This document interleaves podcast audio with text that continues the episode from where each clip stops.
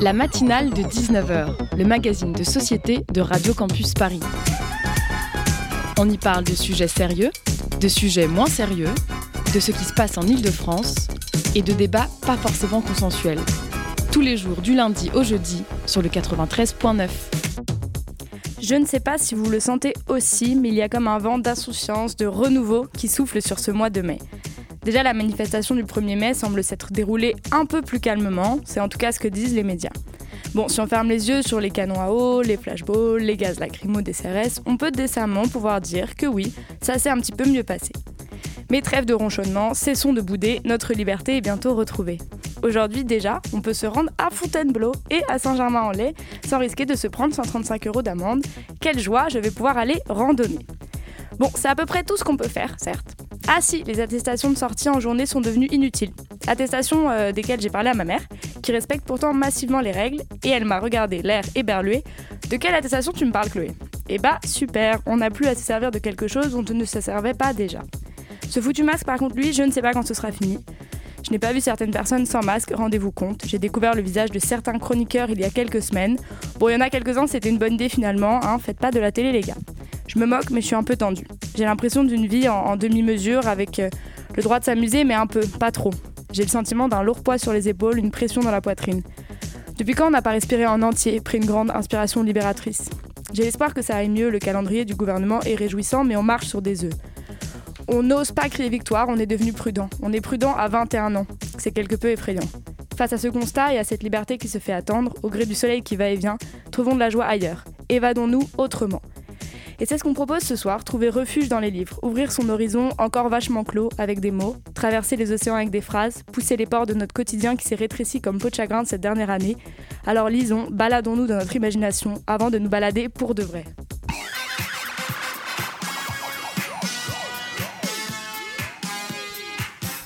Au programme de cette émission, nous recevons Sophie Bouillon, la chef du bureau de l'AFP à Lagos, qui a écrit Manoua Street, pour parler notamment de la gestion de la pandémie en Afrique. Dans le Zoom de la rédaction, Loïc ira à la rencontre de Jules Zimmermann, auteur de l'ouvrage Dans la baignoire d'Archimède, qui invite à comprendre comment naissent les idées et à surtout déconstruire la notion de créativité. Et nous serons très bien entourés ce soir avec Lucas et Léa qui viendront nous éblouir de leur chronique. Bonne soirée à l'écoute de Radio Campus Paris. La matinale de 19h. Lagos, plus grande ville du Nigeria, abrite plus de 20 millions d'habitants. Ville ogresse, capable de tous les excès, elle a attiré Sophie Bouillon qui depuis 2016 y vit et y travaille en tant que journaliste. Dans son livre publié aux éditions Premier Parallèle, la journaliste développe certains de ses reportages pour l'AFP et nous immerge dans cette ville monstre, comme elle l'appelle, qui a dû faire face à l'épidémie de coronavirus cette année. Beaucoup de Nigérians disent que leur plus grande inquiétude n'est pas tant le coronavirus, mais plutôt de savoir comment ils vont pouvoir acheter de la nourriture pour tenir deux semaines. Ils sont en effet nombreux à vivre au jour le jour d'activités informelles. Ils nous ont demandé de rester à la maison. Ils doivent nous fournir ce dont nous avons besoin. On n'a pas de nourriture à la maison. Il y a beaucoup de gens ici. Mais ils n'ont pas d'argent pour acheter de la nourriture. On n'a pas de conserve. On n'a pas de nourriture chez nous. La distanciation sociale ne sera pas facile à mettre en œuvre. En moyenne, un foyer nigérian compte près de 5 personnes contre par exemple 2,5 en Corée du Sud. Bon, c'était un, extrait donc d'un reportage diffusé sur France 24 le 30 mars 2020. Bonsoir Sophie Bouillon. Bonsoir. Merci d'être avec nous ce soir et, bonsoir Loïc qui sera à mes côtés euh, pour toute cette émission. Alors Sophie Bouillon, tout d'abord, euh, je me demandais ce titre Manouya Street, qu'est-ce qu'il signifie? Alors c'est le nom de ma rue en fait. Euh, je pense que pendant toute cette année 2020, on a un peu appris à regarder par nos fenêtres. Hein. On n'a jamais autant regardé ce qui se passait dans nos rues. Euh, et du coup, en fait, c'est le nom de la rue où j'habite. Euh, et à Lagos, comme euh, un peu l'image qu'on a de l'Inde, par exemple, en fait, il y a énormément de gens qui vivent dans les rues. donc, ben, dans ma rue, il y a un garage de voitures, c'est-à-dire que les, les garagistes réparent les voitures dans la rue, il y a des cuisinières de rue, il y a des jeunes qui vivent et habitent là. Euh, il y a des gardiens qui font des prières, euh, des petites mosquées de rue, etc. Donc en fait, euh, bah, je trouvais que c'était un bon petit laboratoire de vie de ce qui se passait dans, tout le reste de, cette ville tentaculaire. Euh, le, Nigeria, c'est le pays le plus touché en Afrique de l'Ouest par le Covid, euh, mais le nombre de décès officiels est peu élevé, 2000 comparé à d'autres endroits comme dans le monde, comme la France par exemple 100 000 ou le Brésil 406 000. Est-ce qu'on peut dire que le, pays est un peu épargné quand même et l'Afrique de façon générale? Bon, en fait, euh, je pense qu'il faut vraiment changer de prisme de vue quand on parle du Covid en Afrique. Déjà, le Nigeria et par, le, par les nombres, le pays le plus touché en Afrique de l'Ouest, parce qu'en mmh. fait, le Nigeria, c'est gigantesque. Ça fait 200 millions d'habitants.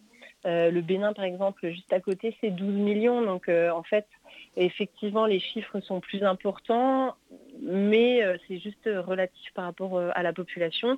D'autre part, c'est un pays qui est quand même relativement développé. Euh, même s'il y a beaucoup, beaucoup, beaucoup de, pauvres, mais c'est un pays qui est développé, donc du coup, il y a des laboratoires, donc il y a plus de tests. Donc en fait, tous ces facteurs-là font que, oui, proportionnellement, il y a, plus de, de, cas qu'ailleurs. Par contre, euh, ça reste totalement, on reste complètement à l'aveugle hein, quand même parce que euh, sur 200 millions d'habitants, on n'a absolument aucune idée en fait d'une du taux d'infection. Là, pour l'instant, pour, euh, pour la, petite anecdote, c'est qu'on a eu une, une, deuxième vague, nous, en décembre, janvier, février, mmh. qui a été euh, ce que certains médecins ont qualifié de tsunami, parce qu'en fait, tout le monde a été infecté, quasiment. Euh, il n'y a pas eu de taux de, de mortalité aussi important que chez nous en Europe, qui s'explique pour plein de raisons, et j'espère que les, que les chercheurs un jour euh, arriveront à, mettre le doigt dessus, mais en tout cas, euh, ça n'a jamais été retranscrit par les chiffres. Donc euh, aujourd'hui, il n'y a, plus, a plus vraiment d'infection. Enfin, on le voit par, par les tendances des chiffres. Donc en fait, on peut imaginer qu'on a atteint cette fameuse... comment on dit Ce seuil oui, le, seuil de, contamination en fait. Et, et du coup, c'est pour ça qu'il y aurait plus de contamination. Mais en fait, on, est vraiment sur des hypothèses à l'aveugle. Euh, du coup, c'est très difficile en fait de, se faire une idée, mais euh, on, a au moins des tendances. On a au moins, on peut observer des tendances. Bien, bien avant ce qui se passe aujourd'hui, justement, ce que vous racontez dans votre livre, c'est comment vous avez vécu cette année si particulière, et vous parlez notamment du premier cas de Covid en Afrique. C'était à Lagos, euh, fin février 2020. Comment est-ce que vous l'avez appris? Ben, En fait, ça a été un peu comme un, un déclic. Donc, en fait, c'était au milieu de la nuit. Euh, il était 3 heures du matin, j'étais de permanence, puisqu'on a des permanences à l'AFP, euh, ce qui se passe des choses jour et nuit. Et, et on attendait ce premier cas en Afrique, on savait qu'il y avait du Covid, mais, on, mais comme il n'y a pas de laboratoire, etc., bon bref. Et il est arrivé, il est arrivé ce moment-là. Et c'est vrai que ceux qui m'ont appelé, donc mes collègues de Paris euh, qui font les veilles m'ont appelé, bah, pour eux, ils ont dit, bah, Sophie, il y a le Covid en Afrique, va, va alerter. À l'AFP, c'est comme ça qu'on dit. Mmh. Euh, moi, ça a résonné en moi de manière beaucoup plus forte parce qu'en fait, euh, ben, non seulement je suis journaliste, mais surtout je suis euh, un être humain qui vit à Lagos. Et je me suis dit, mon Dieu, ça va être absolument catastrophique. À l'époque, on ne savait rien hein, du Covid, d'autant que j'ai ma, ma soeur qui est médecin à Mulhouse, donc qui, elle, me Même en France, à l'époque, à ce moment-là, on, ne savait pas grand-chose finalement franchement, on savait rien. On savait même pas les symptômes, on savait pas que c'était une hmm. grippe, enfin, que, ça avait des symptômes grippaux, on ne savait rien du tout. Et je me suis dit, mais mon Dieu, ça va être absolument cataclysmique dans une ville de 20 millions d'habitants où de toute façon, il est impossible hmm. de confiner. Donc, euh, donc en fait, mes collègues me l'ont dit en me disant bah, il y a le Covid à Lagos et c'est vrai que moi je l'ai ressenti en me disant mais mon Dieu qu'est-ce qui va se passer? Et c'était aussi difficile et c'est ce que je raconte en fait dans l'entrée du livre l'introduction du livre c'est comment c'est-à-dire, je vais annoncer cette nouvelle, cette terrible nouvelle à une ville qui n'est pas mon terrain de reportage, qui est ma ville, qui est euh, mon environnement. C'est là mhm. où euh, ben, je, vis, où je fais du sport, où je sors, où j'ai mes amis. Et, oui, ça a, été, ça a été difficile pour ça. C'était comme un moment où en fait mon quotidien et, et mon métier de journaliste en fait se réunissaient euh, d'un seul coup. Le Nigeria avait déjà connu le virus Ebola. En quoi est-ce que l'épidémie de, Covid-19 a été différente? Bah, Parce que déjà, bon, le, mode de transmission est complètement mhm. différent. Euh, dans le dans l'esprit des gens, c'était complètement différent parce que Ebola, euh, ils disaient euh, Ebola, c'est un vrai virus d'Afrique. Tandis que le Covid, c'était un virus. Alors d'abord, ça a été le virus des Chinois, c'est comme ça qu'ils l'appelaient, dans la rue, hein, le Chinese virus. et puis après, c'était devenu le virus des Blancs, parce qu'en mmh. fait, ce sont les Blancs qui l'ont amené. Donc ça a été toujours un virus qui, est paru, qui leur est paru, enfin, très étranger, quelque chose qui ne les concerne pas. ceci dit, c'est sûr que euh, après avoir vécu euh, avec la psychose d'Ebola, etc., euh, le Covid leur paraît quand même quelque chose de très distant parce que les, populations à risque ne concernent pas forcément en fait la population au Nigeria où l'espérance de vie est de 52 ans. Donc donc c'est sûr que ça a été compliqué. Après, il y, a eu, il y avait eu cette première psychose d'Ebola qui avec beaucoup de chance, sincèrement, euh, avait été contrôlé euh, à l'époque.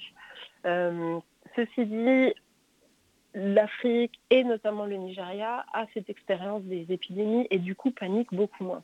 C'est-à-dire que moi, je suis arrivée, enfin je suis arrivée, ça faisait déjà plusieurs années que je vivais au Nigeria, mais j'avais jamais expérimenté de vague épidémique.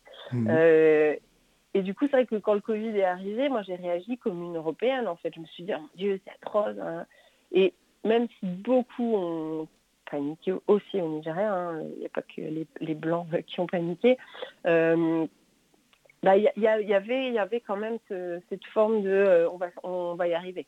Et, justement, les, frontières du monde entier commencent à se fermer, les lignes aériennes aussi. Et la question de rentrer en France, est-ce qu'elle s'est posée pour vous? Et comment et pourquoi vous avez décidé de rester? Alors, pourquoi euh, Il y a deux raisons. En fait, c'est la première, c'est que euh, je travaille pour l'AFP. Et le but de l'AFP, c'est d'avoir des journalistes partout dans le monde. Mmh. Donc, euh, je crois qu'on a des journalistes à peu près dans chaque pays du monde, sauf en Érythrée et en Corée du Nord. Donc, en fait, il faut avoir un regard sur tout ce qui se passe dans le monde. Et c'est vrai qu'il y a eu un mémo à l'AFP, mais, mais aussi en discussion avec mes chefs, en disant si on rapatrie les journalistes de tous les pays à risque, ça fait quand même beaucoup de pays. Euh, donc, euh, donc, il était important qu'en fait on soit témoin de ce qui se passe euh, sur place. C'était un moment unique, un moment historique, etc. Donc, donc il fallait en fait rapporter ce qui se passait, raconter l'histoire avec un grand H. Et d'autre part, d'un point de vue totalement personnel, juste avant en fait la, la grande vague de panique qui nous a tous euh, engloutis. Euh, et, donc, en fait, l'annonce des fermetures d'avions. Euh, quelques jours avant, je, paniquais, hein, franchement, hein, j'avais très très peur de, rester au Nigeria à ce moment-là. j'ai appelé une épidémiologiste que je connaissais parce que j'avais déjà fait des reportages sur la fièvre jaune et sur mmh. la fièvre Lassa. Et, et elle m'a dit, vous savez, dans ces moments de confinement, je ne connaissais même pas ce mot à l'époque, me dis, dans, les moments de confinement, il faut être chez soi. Et c'est très important d'être dans un, environnement sécure où en fait on se sent à la maison et chez soi. Et pendant plusieurs jours, je crois que la question qui m'a obsédée, c'était pas euh, où est-ce que je vais être, où est-ce qu'il y a de l'oxygène, où est-ce que voilà, c'était où est-ce que je me sens chez moi. Et, euh, et en fait, j'ai trouvé cette réponse grâce à l'écriture aussi. Mais en fait, bah, chez moi, c'était Manoa Street. C'était euh, hmm c'était euh, dans cette rue à, Lagos. Euh, cette, cette rue, cette ville, vous la décrivez dans, dans le livre et vous le décriviez aussi au, début de l'émission comme très bruyante. Vous dites les Nigériens vénèrent le bruit, ils s'assomment de bruit, c'est leur drogue, leur oxygène, leur anxiolytique. Comment, comment vivent-ils? Comment vous, vous vivez justement les premières heures de ce confinement que vous n'imaginiez pas? Bah, c'était complètement surréaliste. Alors juste pour l'anecdote, hein, parce que vu que vous, citez cette phrase, mmh. juste pour vous donner une idée d'à quel point les, Nigérians aiment le bruit, c'est-à-dire par exemple, on peut être dans une pièce où il y a la télé à fond et la musique en plus. c'est juste pour vous donner cette idée et ça ne dérange personne. Euh, et, d'un seul coup, tout s'est arrêté. Et justement, ce que je vous disais, c'est que les gens vivent dans la rue, c'est euh, c'est pas négatif ce que je veux dire, mais, mais l'ego, ça grouille. C'est-à-dire mhm. qu'il y, a du monde partout, jour et nuit. Il n'y a pas une seconde où votre regard peut se poser à un endroit de la ville et il n'y aura pas des gens. Euh, c'est extrêmement déroutant hein, au début quand on n'est pas habitué. Et d'un seul coup, plus rien. Euh, donc, euh, bon, les premiers jours, c'était même dans les quartiers un peu plus ben, pauvres, déshérités. évidemment, en fait, avec le temps, les gens sont sortis parce qu'ils n'avaient plus rien à manger. Mm. C'est ce que vous passiez tout à l'heure en extrait, c'est que les gens n'avaient rien à manger. donc, donc ils sont quand même plus ou moins sortis, et notamment dans les quartiers les plus déshérités, les plus pauvres, les plus surpeuplés. et puis, et puis c'est arrivé petit à petit. Il y a eu des barrages de route parce que les, les plus, jeunes, euh, les plus forts ont, commencé à barrer les routes pour demander à manger, pour demander de l'argent. Donc c'était une ambiance très très particulière et c'est vrai que ce silence, on n'est pas habitué, c'était euh, bah, effrayant en fait. C'était ce que je raconte dans le livre, c'est qu'à chaque fois que je rentre en Europe, le silence, et même à Paris, hein, il, y a, ce, fond de silence euh, qui est déroutant déjà quand on, revient ici. Mais alors c'est vrai que le confinement qui a été imposé du jour au lendemain, et puis tout le monde avait peur finalement, ça a été euh, extrêmement déroutant et ça, fait partie effectivement du, livre, de ce que je raconte dans le livre. Euh, L'AFP a sorti aujourd'hui sur son site les making-of un article qui explique euh, ce que la pandémie avait changé dans leur façon de travailler depuis un an. Mhm. Est-ce que vous, ça a changé quelque chose pour vous dans votre manière de pratiquer le journalisme, cette pandémie, ce confinement à Lagos? Alors, pas forcément dans la manière dont je le pratique, mais mhm. par contre, ça m'a fait me poser beaucoup de questions. Euh, sur moi, mon rôle, sur mon rôle de journaliste française en Afrique. Euh, je, donne, je vais vous donner un exemple qui, qui, d'ailleurs est dans le livre, mais à un moment, c'était juste avant le, le Covid, juste avant. en France, vous, vous êtes au, début de la crise, mhm. euh, c'est le jour de l'élection municipale, euh, enfin des élections municipales. Du coup, on commence quand même un peu à, tous flipper. Euh, et à Mulhouse, c'est la catastrophe. Donc moi, j'ai l'écho de ce qui se passe en France et je pars couvrir une explosion au gaz absolument cataclysmique, terrible, où il y a des dizaines de morts. Et en fait, je ne les vois pas. C'est-à-dire que moi, mon intérêt, enfin mon intérêt, non, mais dans ma tête, euh, mes angoisses, mes peurs, etc., elles étaient euh, le Covid. C'est-à-dire que c'était tout ce à quoi je pensais mmh. parce que euh, ben, mon regard de française était, était quand même fixé sur ben, les infos, sur ce que vivait ma famille, etc. Et, c'est vrai qu'avec le recul, et, et, du coup, en fait, moi j'ai notamment, enfin, les médias ont aussi, euh, c'est pas pour critiquer les médias, mais c'est aussi, euh, on, a, on a insufflé aussi cette peur quoi, au, Nigeria. Euh, et, c'est vrai qu'on a aussi regardé le monde qu'avec des lunettes occidentales ou, de Chine, etc. Mais on, les a vus qu'à travers le prisme du Covid, tandis qu'en fait, les gens sur place, eux, bah, c'était pas leur problème en fait à ce moment-là. C'était leur problème, c'était l'explosion. Leur problème, c'était qu'ils avaient perdu leur euh, maison, qu'ils avaient perdu leur euh, leur euh, leur mobilier. Enfin, ils avaient tout perdu. Et, et moi, je me disais, bah oui, mais personne va s'y intéresser de toute façon parce que parce que aujourd'hui, ce qui, qui agite le monde, c'est le coronavirus. Et, et, du coup, en fait, ça m'a fait beaucoup réfléchir sur, sur comment on a ces lunettes, en fait, euh, même si moi, j'ai travaillé 15 ans en Afrique, donc euh, je suis censée plus les avoir et je pensais plus les avoir. Et vous, les, euh, avez, et vous les avez peut-être plus, ces, ces, lunettes. Et on va reparler de tout ça, justement, de ce prisme un petit peu occidental, juste après une petite pause musicale. If you want make a ginger, give me tea, kokoro. My I be your love. Anywhere I go, just come up with my bum, my love. So they do like ball. If you want make a ginger, give me the kokoro. My body be your love. Come make a, come make a show you my banana. No, they do like ball,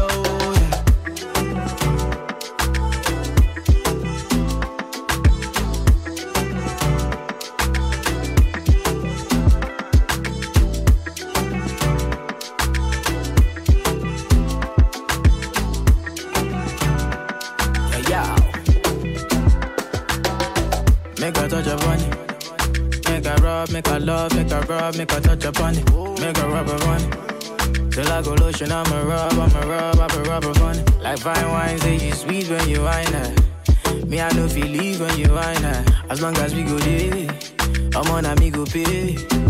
Yeah, we go day, we go day nice. If we enter the place, I go day nice. I go fiki, fiki, fiki, I go rewind. Say now me go be the DJ, I'ma feel nice. Yo. Say my party no they stop till the daylight. Before you run, go the shot, you make you think twice. If not smoke, you want smoke, say we day tight.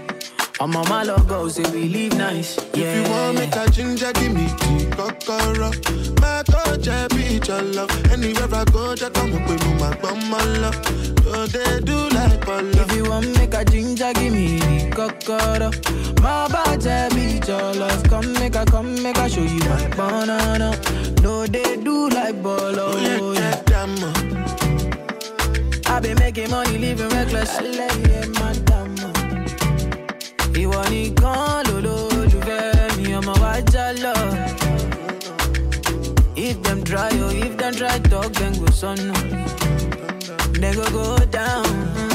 we go dey we go dey we go dey nice. If we enter the place i go dey nice. I go fiki fiki fiki i go rewind. Say na me go be the dj ọmọ feel nice yo. Say my party no dey stop till the daylight. Before you run go dey shy yo make you think twice. If na smoke you wan smoke say we dey tight. I'm on my logo, say we live nice. Yeah. If you want make a ginger, give me tea, kokoro. My coach, I be your love. Anywhere I go, just come up with my bum, my love. So they do like polo. If you want make a ginger, give me the kokoro. My body be your love. Come make a, come make a show you my banana. No, they do like bolo. If you want make a ginger, give me the kokoro.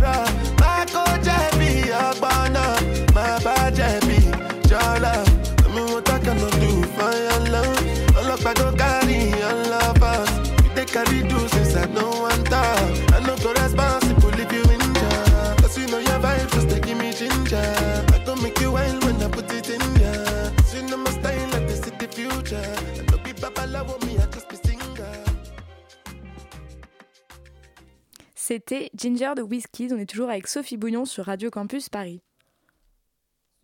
La matinale de 19h sur Radio Campus Paris. Et justement, revenons sur cette explosion que vous avez, et justement, revenons sur cette explosion que vous avez couverte juste avant, euh, avant le- le- le- la pandémie de, de Covid-19. Écoutez ce- cet extrait de reportage. Ce matin, les habitants du quartier résidentiel d'Aboulé-Ado comptent leurs morts. Une vingtaine pour le moment, lors d'une explosion aux abords d'un oléoduc. Plusieurs dizaines de bâtiments, dont un pensionnat pour jeunes filles, ont été détruits. Beaucoup de gens ont perdu la vie. Certains étaient dans leur voiture sur le point d'aller à l'église. Personne n'a survécu. Voilà, extrait du reportage diffusé sur TV5 Monde. À ce moment-là, 19 morts et des dizaines de blessés. Et des images impressionnantes d'habitations complètement détruites. Et pourtant, en France, à part sur TV5 Monde, euh, on n'a quasiment pas entendu parler de cette explosion. Euh, Est-ce que c'est la faute au coronavirus qui a inondé nos chaînes de télé et nos journaux, selon vous, ou pas? Ou c'est ju- juste parce que c'était loin? Non, je pense qu'il y, a- y y beaucoup de facteurs. Bon, alors, c'est sûr que le que l'actualité n'a vraiment pas aidé, ça c'est sûr, parce que le monde avait euh, été occupé avec d'autres priorités. Euh, D'une manière générale, le problème aussi du Nigeria, c'est qu'il n'y a pas beaucoup de journalistes, parce que Mhm. le gouvernement donne peu de visas. Donc on- il y a l'AFP, il y a Reuters, en, en agence de presse, mais c'est quasiment tout. Il y a CNN, mais en France on ne le regarde pas. Donc en fait, euh, il y a aussi ce, problème euh, basique qu'il n'y a personne pour en parler. Euh, et puis, le problème de- du Nigeria, et ça s'est retrouvé avec l'explosion, c'est qu'en fait, on dit 20 morts. Bon, 20 morts, objectivement, c'est pas énorme. Sauf qu'en fait, je pense qu'il y en avait bien plus dans cette explosion. C'est que, et c'est ce que j'essaye de raconter aussi dans, dans ce livre, c'est qu'en fait, le, ils nous ont dit 20 morts, sauf qu'on n'avait aucun moyen de, de- de prouver qu'il y en avait plus. Donc en fait, moi je sais qu'il y en a eu beaucoup plus, parce que vu les dégâts, ça a été absolument faramineux. Et sur un kilomètre quasiment, tous les bâtiments ont été détruits. Donc euh, et il y avait une, euh, une église, les gens étaient en train de prier, il y avait une école, etc. Euh, sauf que ben, on se retrouve vite bloqué. Et en fait, au Nigeria, c'est souvent ce qui nous arrive parce qu'on n'arrive pas à, à apporter le- le- les preuves, en fait, les faits qui font qu'on peut démontrer. Et d'ailleurs, pour le Covid, je reviens encore là-dessus, mais, mais c'est exactement le même problème, c'est-à-dire qu'en fait, les chiffres sont sûrement beaucoup plus élevés. Hmm. Je ne veux pas mettre de proportion, mais ils sont beaucoup, beaucoup plus élevés que ce qu'on en dit. Du coup, on a l'impression que, bah oui, l'Afrique est passée à côté. Parce qu'en fait, on n'a pas les chiffres et on n'a pas ce langage journalistique que nous, on utilise. il n'y a que 12%, je crois, des, des, décès qui sont recensés au Nigeria parce qu'en fait, il n'y a pas d'avis de, décès. Donc en fait, euh, bon, ben, nous, ça ne nous parle pas du coup. Au cours de ce même reportage, vous entendez quelqu'un dire Be careful, these white people, they are bringing the virus. Attention, ces blancs-là, ils apportent le virus. Qu'est-ce que cette petite phrase provoque chez vous quand vous l'entendez dans ce pays dans lequel vous vivez depuis plus de six ans? Bah, en fait, c'est ce que je vous disais tout à l'heure, c'est que la scène de l'explosion se déroulait dans mes yeux et que mon esprit était euh, déjà un peu ailleurs. Et cette phrase, ça fait, oui, ça fait 15 ans que, je travaille en Afrique, que je vis quasiment euh, qu'en Afrique. Et bon, bah, je me suis toujours vue comme blanche, hein, je ne vais, je vais pas dire le contraire, mais, mais mais je me suis cette phrase en fait euh, m'a fait me rappeler que j'étais euh, étrangère, que j'étais l'autre, qui pouvait potentiellement apporter un danger. Mmh. Et là, il faut bien situer que je suis sur une scène où il y a des milliers de personnes. On est toutes seules avec ma collègue, on est les deux seules blanches. il y a des milliers de personnes dans une scène de chaos absolu. Et les gens commencent à nous regarder. Et en fait, on ne sait pas trop s'ils nous regardent parce qu'ils sont juste curieux, parce que voir euh, deux femmes blanches au milieu de, cette scène, ben, c'est quand même bizarre.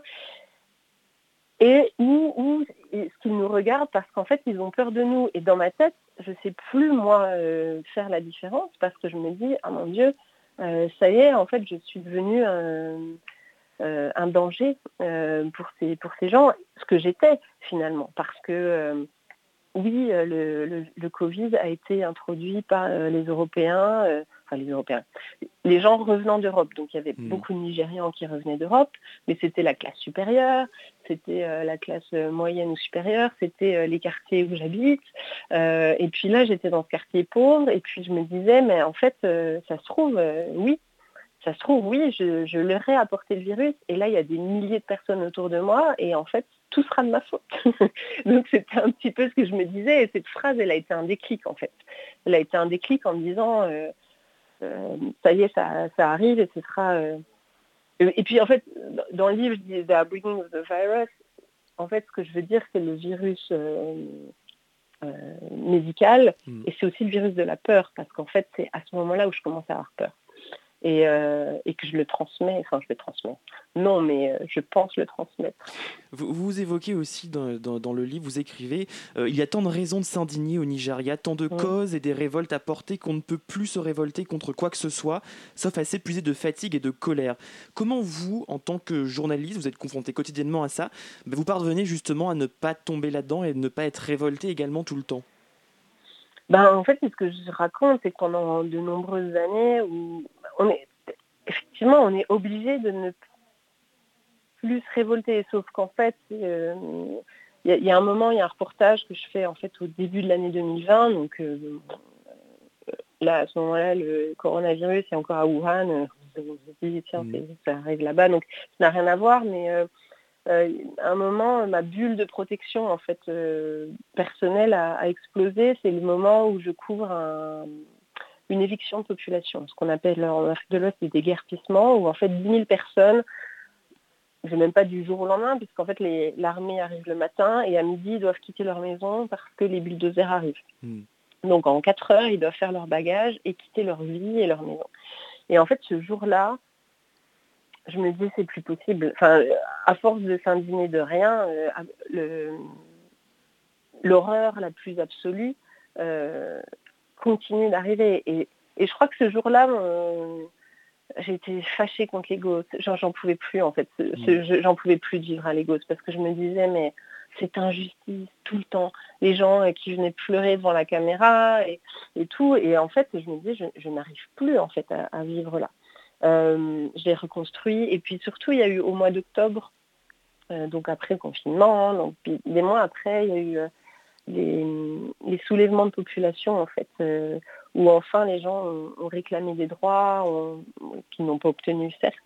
Mais au moins, il y a eu ce, moment de, communion où en fait les gens ont arrêté de ne plus s'indigner. Et ils sont un peu indignés.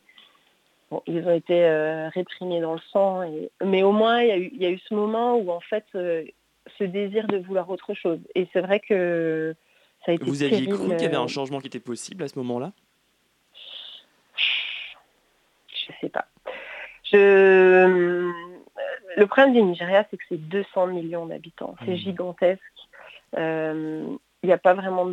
Enfin, euh, ça, ça, peut très très vite tourner en fait au chaos et on le sait tous, tout le monde le sait, hein, euh, toutes les strates de la société. Donc, donc en fait, oui, je me suis dit que ça pouvait changer non, pas vraiment, parce qu'en fait, il n'y avait pas de leader, il n'y avait personne qui portait cette contestation. Donc, euh, elle était magnifique, cette contestation. Elle était, euh, c'était une vraie contestation du peuple, euh, avec beaucoup d'entraide, etc.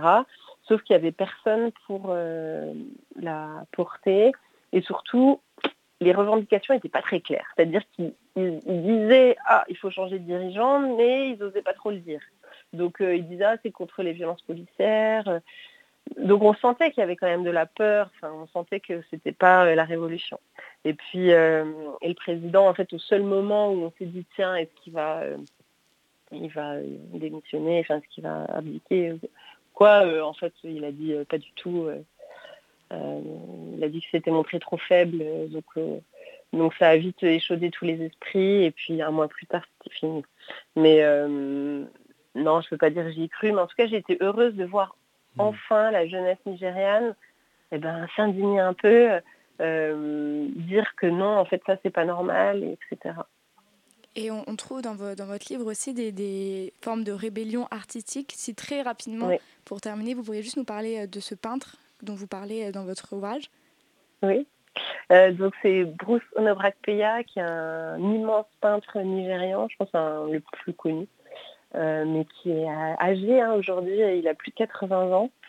Euh, il expose dans tous les plus grands musées du monde. Euh, et c'est alors je ne sais pas si lui il est très controversé, enfin pas controversé, mais très engagé politiquement. mais par contre, la nouvelle génération des, des, peintres nigérians est beaucoup plus engagée, ils osent plus dire ce qui ne va pas dans la société. Euh, Brusono Bracpeya, je le cite dans le livre parce qu'en fait, il, euh, a un peu la figure du vieux sage euh, dans, mon livre où, où, en fait, il m'explique qu'il ne faut pas que je m'inquiète, que tout ira bien, que les croyances africaines sont sur le renouveau, etc. Donc lui, lui c'est celui qui m'apprend un peu le, les croyances africaines, religion des esprits, etc. Et c'est plutôt la euh, nouvelle vague d'artistes euh, plutôt contemporains qui sont pour vous la rébellion artistique. J'invite à tous les lecteurs, euh, enfin tous les auditeurs, pardon, à aller lire votre livre, Sophie Bouillon, le livre Manoa Street aux éditions Premier Parallèle. Merci encore à vous d'avoir été là ce soir. Beaucoup à vous. Et la matinale de 19h, ça continue.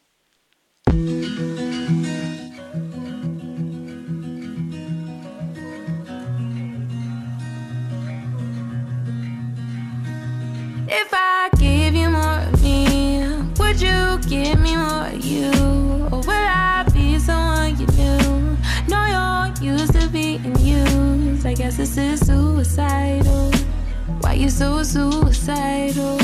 And is it my fault when you cry though? Isn't my fault that you hide though? Cause I know you need the drugs to see the light, to feel the life inside your veins. I know you need the drugs to feel alive, to reassure yourself you're sane. So I know. I know that it hurts to breathe, it hurts to breathe it in. Baby, I know when it hurts to breathe, I hope you breathe it in. I know you're trying your best to stay afloat, yeah, yeah. I can tell it's harder for you than me, seem so insensitive to you. So I just need to find my way to tell myself No, you need the drugs to find the meaning in the pain No, you need the drugs to feel alive, to reassure yourself you're sane, so I know. Baby, I know that it hurts to breathe, it hurts to breathe in. I know that when it hurts to breathe, I hope you breathe it in. Is it you you're fighting? And is the pain subsiding? Staring at yourself in the mirror, yourself in the mirror. Seeing that things don't change, so I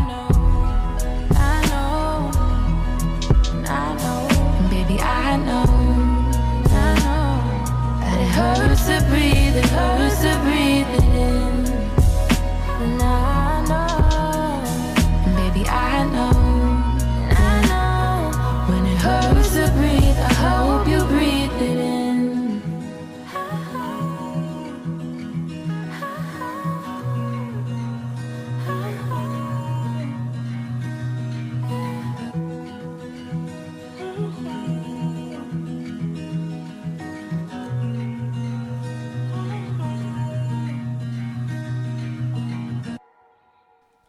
C'était Brace de euh, Oumi. La matinale de 19h sur Radio Campus Paris. Et c'est maintenant au tour de Lucas Richard qui va nous faire une chronique engagée car Lucas Richard n'a pas peur des représailles du gouvernement. Merci. Je ne sais pas si vous avez vu, mais il y a une entreprise à Montpellier qui a mis en place un congé menstruel de 24 heures pour les personnes qui peuvent avoir leurs règles. Évidemment, on est en France, on ne change pas une équipe qui discrimine. On a un pays où il y a des mecs qui ont manifesté avec un investissement impressionnant contre le mariage pour tous. Donc évidemment, il y a des gens, principalement des mecs, qui se sont plaints. Comme le congé il est sans justificatif, il y a des mecs qui ont dit que ça allait inciter à frauder. Évidemment, des gens parlent de 24 heures et en vrai, avec le problème des règles douloureuses, les meufs elles ont que ça à faire que de mentir. Et même si ça fraude, en vrai on s'en fout, non? C'est les mêmes mecs qui disent je suis pas sexiste, mais en vrai, si tu te mets du point de vue du patron, t'as plus intérêt à embaucher un mec. Imagine la meuf elle tombe enceinte le lendemain. Mais encore une fois, je suis pas sexiste. C'est le point de vue du patron, c'est le capitalisme qui veut ça. C'est plus rentable d'embaucher un mec. Mais si c'était moi, j'embaucherais des meufs en balle. Mais en vrai, je vais pas en parler plus que ça parce que je suis pas hyper légitime pour parler de ce genre de sujet.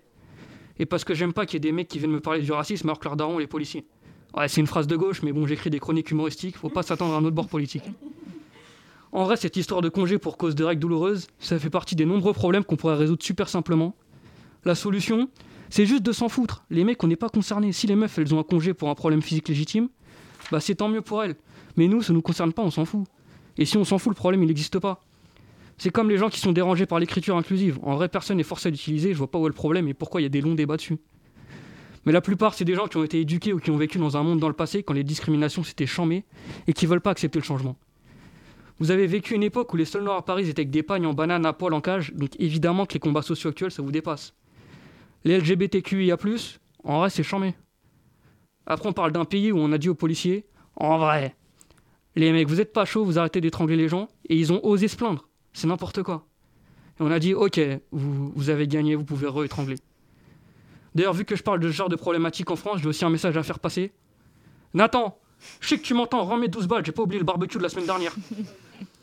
Et en vrai, si on a des gros retards sociaux en France, c'est parce qu'on est gouverné par des mecs qui sont montés dans le train il y a 40 ans et qui veulent pas descendre. Là récemment, ça a pété un câble sur les réunions en non-mixité parce qu'on a dit si vous venez pour rien dire, autant rester chez vous. Mais quand c'est des grands conseils entre hommes politiques ou dans des grandes boîtes sans meufs ou minorités, là les mecs ils ont plus internet. Parce que ouais, je suis un chroniqueur engagé, j'ai un abonnement Mediapart, donc moi le gouvernement, j'ai pas peur. Eh Macron, il tourne pas rond Ça personne le dit sur les autres radios. Macron, ramène ton équipe de tueurs chez moi, j'ai pas peur. Mais on pourrait dire ouais, Lucas tu critiques, mais t'apportes aucune solution, ça sert à rien. C'est vrai. Mais à un moment donné, on aurait pu avoir Coluche président. Et je pense qu'il y a un univers parallèle où il été élu. Et c'est sûr que les meufs, elles taffent pas quand elles ont leurs règles là-bas. C'était Lucas Richard qui nous donnait son avis sur les congés menstruels et sur d'autres problèmes sociaux en espérant que Lucas Richard, tu te fasses pas attraper par des agents du gouvernement après cette émission. Et tout de suite, c'est l'heure du Zoom de la rédaction. Le Zoom, dans la matinale de 19h. Alors, ce soir, dans le Zoom, le- Loïc, tu vas part à la rencontre de Jules Zimmermann, auteur du livre Dans la baignoire d'Archimède. Tout à fait. Bonjour Jules Zimmermann. Vous êtes formateur et conférencier, auteur de La baignoire d'Archimède. Faut-il avoir de bonnes idées pour être un génie? Apparaître le 6 mai prochain aux éditions Arquet. Alors, première question qu'on a envie de vous poser naturellement, c'est comment vous est venue l'idée de ce livre? Bonjour, merci de votre invitation. Euh, alors, euh, c'est un livre sur la créativité euh, qui a vocation à aider les gens à, changer un petit peu leur regard sur la créativité. Je pense que moi, pendant longtemps, j'ai eu une vision un petit peu déformée de ce qu'était la créativité. Je, la réduisais à ce qu'on appelle la créativité artistique. Et du coup, moi qui avais un parcours scientifique, je ne me sentais pas du tout concerné par le sujet. Euh, et euh, quand j'ai commencé à faire mon master en sciences cognitives, à étudier les sciences cognitives, j'ai découvert la manière dont on parlait en psychologie comme une capacité beaucoup plus universelle, beaucoup plus large, de dès qu'on est face à une situation où euh, on n'a pas de solution et on doit inventer notre propre solution, on fait preuve de créativité. Donc c'est pas seulement euh, une discipline artistique. Et à ce moment-là, je me suis rendu compte que, ben, en fait, j'avais toujours fait preuve de créativité dans ma vie. Euh, je faisais régulièrement preuve de créativité euh, et que c'était un sujet beaucoup plus intéressant et qui me concernait beaucoup mmh. plus que, que, ce que je pensais. Et donc le but de ce livre, c'est ça, c'est d'arriver à donner une vision euh, beaucoup plus universelle du sujet et, et, et, et montrer que ça ne se réduit pas simplement au monde de l'innovation ou au monde artistique. Quelle est justement la différence entre une personne qui a beaucoup de créativité et une personne qui a peu de créativité? Alors, je suis pas, euh, je suis partagé sur le fait de dire une personne qui a beaucoup de créativité ou une personne qui en a peu. Je pense que euh, il y a des personnes qui sont plus à l'aise que d'autres dans le fait de faire preuve de créativité, mais que la vraie différence, c'est surtout le temps qu'on y consacre. Mmh. Donc, c'est plutôt quelqu'un qui fait beaucoup preuve de créativité et quelqu'un qui en fait moins preuve dans sa journée. Je pense que tout simplement, à partir du moment où euh, on décide de ne pas utiliser les solutions habituelles qui se présentent à nous directement, celles qu'on a apprises à l'école, mais de chercher par nous-mêmes des solutions aux problèmes qu'on rencontre, on va naturellement faire preuve de plus de créativité. Et en faisant ça, euh, ça va aussi nous amener à développer notre créativité parce qu'on va apprendre en faisant, on va apprendre euh, petit à petit de, nos actions et développer des principes implicites.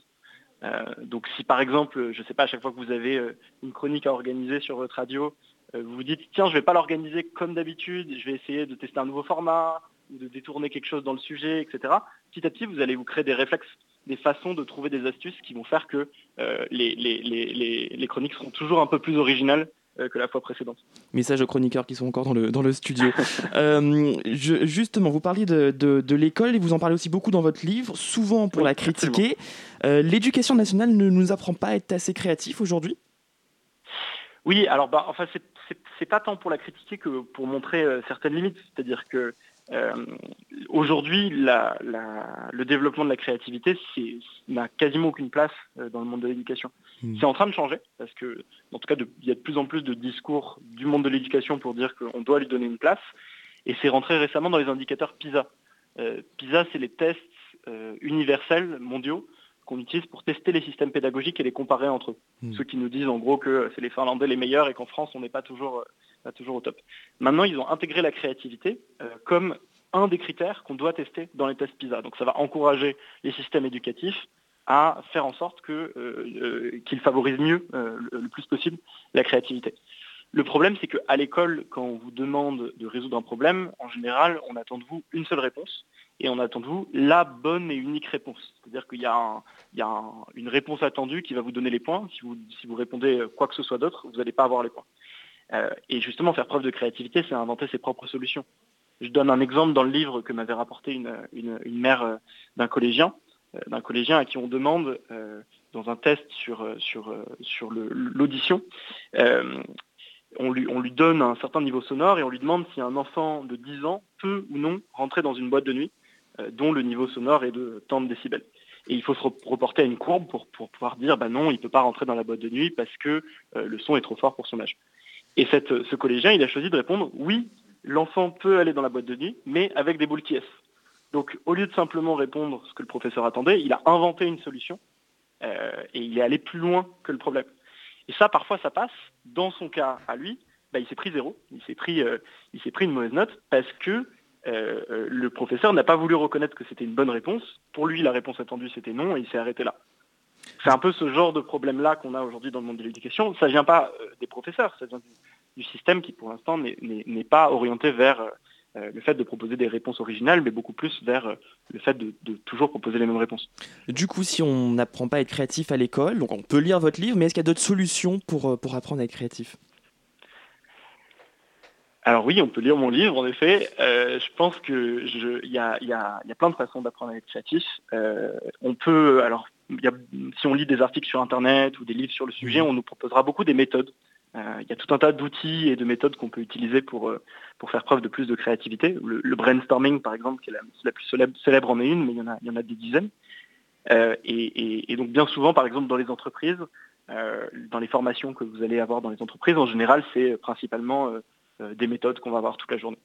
Le problème, c'est que euh, pour moi, ça suffit pas, dans le sens où si on a simplement un catalogue de méthodes, mais qu'on n'arrive pas à mettre du sens derrière ces méthodes-là, on ne pourra jamais s'en servir efficacement. Donc il faut aussi de la compréhension, euh, et notamment de la compréhension de comment on pense, euh, d'arriver à comprendre bah, concrètement, quand on cherche des idées, il se passe quoi dans notre tête. C'est pour ça que moi je pense que les sciences cognitives ont un, un- un rôle important à jouer dans l'éducation à la créativité. Euh, c'est ce que j'essaye de mettre dans mon livre. Il y a à la fois des, des apports méthodologiques et euh, de la vulgarisation scientifique. Et puis, euh, et puis il faut de la pratique. Et ça, pour le coup, je ne vais pas vous mentir, hein, je pense qu'un livre ne peut pas apporter ça, mais c'est essentiel d'avoir de la pratique pour, pour développer, comme je le disais tout à l'heure, des principes implicites et de se rendre compte un petit, un petit peu de quels sont les chemins mentaux qui vont nous mener vers des idées originales et quels sont les chemins mentaux, les stratégies mentales qui, au contraire, nous, ont tendance à nous, nous, nous- restreindre euh, dans nos idées. Ouais, la créativité découle de la persévérance, hein, selon vous. Euh, oui, alors absolument, ça j'en parle beaucoup. Je donne l'exemple d'Edison qui, euh, pour, pour inventer l'ampoule, avait testé des milliers de matériaux différents avant d'arriver à trouver un matériau qui fonctionnerait pour avoir ce, ce fameux matériau qui brûle sans, sans se consumer dans une ampoule dont, dont on aurait enlevé, enlevé l'air et qu'il y avait cette citation en disant, alors une citation qui lui est attribuée, hein, comme, comme souvent on on ne sait pas vraiment si c'est des, vraies citations ou non, euh, parce que ça, remonte un peu, mais qui disait, quand tu penses avoir essayé toutes les solutions, rappelle-toi de, ceci, tu ne les as pas toutes essayées. Je pense que oui, c'est une bonne euh, leçon dans le sens où parfois on fait face à un problème euh, et on se dit, tiens, par exemple, comment est-ce que je vais réaménager la disposition des meubles dans mon appartement? Et on commence à faire un peu des croquis. Et au bout de 4, 5 dispositions, on se dit, bon, bah, clairement, là, j'ai fait le tour de, de, ce que, de ce que je peux mettre en place et on fait un choix. Et si on veut vraiment pousser la chose au bout, bah, en fait, même face à ces 4, 5 croquis, il y a toujours d'autres solutions à imaginer. Et, et donc, c'est un peu une, une sorte de rigueur intellectuelle quand on a envie de faire preuve de créativité, de se dire, au moment où on a l'impression qu'il n'y a plus d'autres solutions possibles, il faut aller chercher encore un petit, un petit cran plus, euh, supplémentaire pour voir s'il n'y en a pas d'autres euh, qui se cachent. Pour terminer cette interview, la, la couverture de votre livre, c'est un personnage qui est dans son bain et qui est peut-être plus créatif à ce moment-là. D'autres sont créatifs dans la douche. Est-ce qu'il y a des endroits comme ça où on est plus créatif que d'autres? Alors oui, mais je pense qu'il y a des endroits complémentaires. C'est-à-dire que par exemple, euh, on est créatif devant son ordinateur, euh, en train de travailler ou, ou devant son, devant son cahier. Alors il y a plein de gens qui nous diraient que non, parce que les idées, elles ont plutôt tendance à venir justement sous la douche ou en marchant, mais en fait, on a besoin des deux. On a besoin d'avoir des moments où on est concentré euh, sur notre problème euh, devant notre ordinateur et qu'on essaye de trouver des solutions. C'est pas toujours là qu'on trouve les idées, mais c'est un, temps qu'on appelle de préparation qui est essentiel dans le processus créatif. Et ensuite, dans un deuxième temps, quand euh, on va prendre une douche, marcher, faire la vaisselle, faire des tâches qui nous occupent pas trop l'esprit, il va y avoir ce qu'on appelle un phénomène d'incubation, c'est-à-dire que notre cerveau va continuer à travailler euh, en arrière-boutique, et à ce moment-là, les informations vont se réorganiser et il peut y avoir des idées qui émergent. Donc, souvent, les, fameux moments Eureka, ça peut arriver sous la douche ou en marchant, mais c'est aussi le fruit du travail de quand on était devant notre ordinateur ou devant notre cahier. Donc, euh, je pense que voilà, c'est des, des moments qui sont complémentaires entre avoir des moments de travail acharné, intense, et avoir des moments de vide aussi qu'il faut préserver dans sa journée. Merci Jules Zimmermann d'avoir été avec nous ce soir et Merci merci, beaucoup. à toi Loïc. La matinale de 19h. Du lundi au jeudi sur Radio Campus Paris. Et c'est à présent au tour de Léa Hurel. Bonsoir Léa. Bonsoir. Alors ce soir, tu vas nous parler de musique et de rupture. C'est pas super joyeux, dis donc, comme thématique. Oui, tu as raison, Chloé. La musique est suffisamment vaste aujourd'hui pour éviter le cliché d'une chronique sur une chanson d'amour. Et dans l'époque assez complexe que nous traversons, nous avons effectivement davantage besoin d'énergie, de positivité et de bonne humeur que de récits larmoyants de relations qui se terminent dans la douleur et dans le drame. Mais malgré le coronavirus, la Terre continue de tourner, les cœurs continuent de se briser, les amoureux et les amoureuses du monde entier continuent de se déchirer. C'en est presque rassurant de banalité. Et c'est pour ça que lorsque les premières notes de cette musique ont résonné à la radio, il y a quelques jours, j'y ai trouvé un écho tout particulier. Ce soir, chers auditeurs et chères auditrices, vous l'aurez peut-être reconnu, j'ai choisi de, déclarer mon amour à une chanson sur la fin de l'amour. Il s'agit du magnifique duo formé par la brésilienne Vanessa D'Amata et l'américain Ben Harper. Un double titre, Boa Sorte Good Luck, pour un même message, bonne chance. Acabou. Boa sorte, não tenho o que dizer, são só palavras e o que eu sinto não mudará. Nous sommes en 2007. Vanessa D'Amata a rencontré Ben Harper par hasard il y a tout juste quelques jours. Ils sont alors au téléphone et elle se met à lui chanter cette mélodie. C'est la naissance de ce qui est, selon moi, l'une des plus belles collaborations musicales de ces 20 dernières années. L'album de Vanessa D'Amata, Sim, sort ensuite au mois de mai. Il y a donc pile poil 14 ans. Et Boa Sorte restera classé numéro 1 partout au Brésil pendant de longs mois. Donc Ben Harper et Vanessa D'Amata racontent la fin d'un couple, mais chacun dans leur langue, c'est ça? Exactement, et même mieux que d'écrire des couplets qui se répondent, qui se complètent, les deux artistes chantent exactement les mêmes mots, d'abord en portugais, puis en anglais.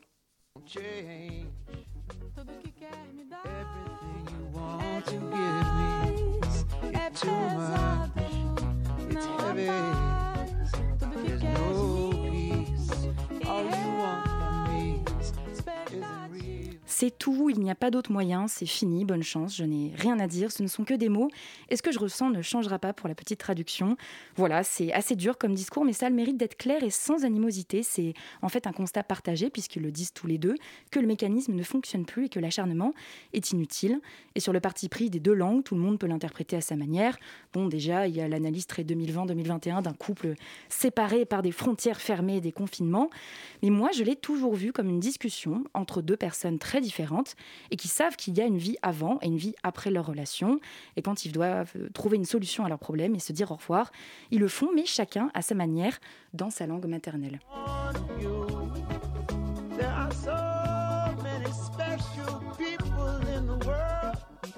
C'est vrai qu'une chanson en deux langues, c'est pas banal. Et pourquoi celle-ci plutôt qu'une autre, Léa?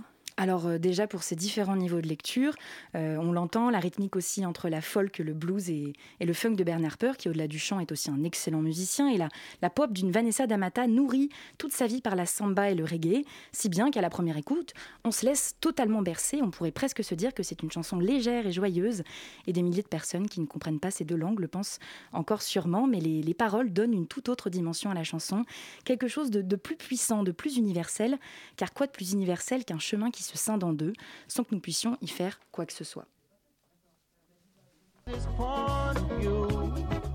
En fait, je crois que ce qui me touche le plus, c'est le respect et la bienveillance qui transpirent de ce titre. Alors certes, vous pouvez penser que c'est particulier, voire un peu masochiste, d'aimer le récit d'une histoire qui se termine. Eh bien moi, ça me rassure d'entendre que des gens puissent choisir de se séparer sans se détruire. Pas de reproches, pas de trahison, simplement des êtres qui n'arrivent plus à être sur la même longueur d'onde et qui décident d'en arrêter là. Une belle leçon d'acceptation et d'humilité. Les deux artistes chantent le fait que parfois, malgré tous nos efforts, nous nous retrouvons désaccordés, que finalement ce n'est pas si grave. C'est la vie, il ne reste plus qu'à souhaiter à l'autre bonne chance. Good luck, falling, falling, Et merci beaucoup Léa pour cette très belle chronique. Et c'est déjà la fin de cette émission. Je remercie d'abord euh, Sophie Bouillon d'avoir été avec nous, mais je remercie aussi Jules Zimmerman, tous les chroniqueurs Lucas et Léa, et merci à toi Loïc de m'avoir accompagné toute la soirée. Merci à Nico pour la régie et merci à Hugo pour la coordination. Et restez branchés sur Radio Campus Paris. Je ne sais pas ce qu'il y a après, mais ça va être très cool.